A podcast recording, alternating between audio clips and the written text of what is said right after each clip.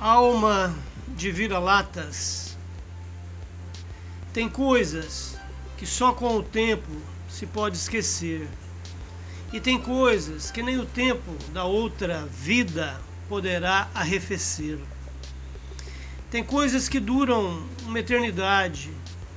E tem coisas que se desmancham, como um castelo de areia arrebatado por uma invisível sereia.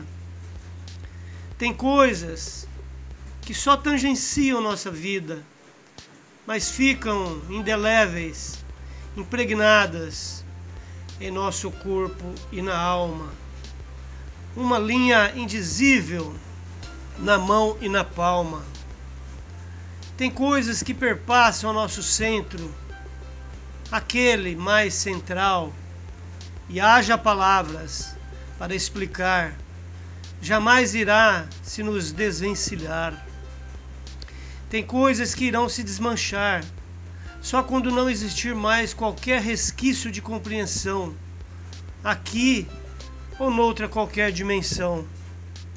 Tem coisas que nem são poéticas, nem são românticas, e nem dramáticas, e nem julgadas a caráter, já que se configura como ininteligível e muito menos por qualquer um como crível.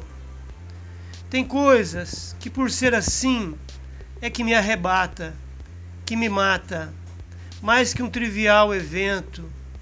Talvez por eu, por eu ser um qualquer, um transeunte vira-lata.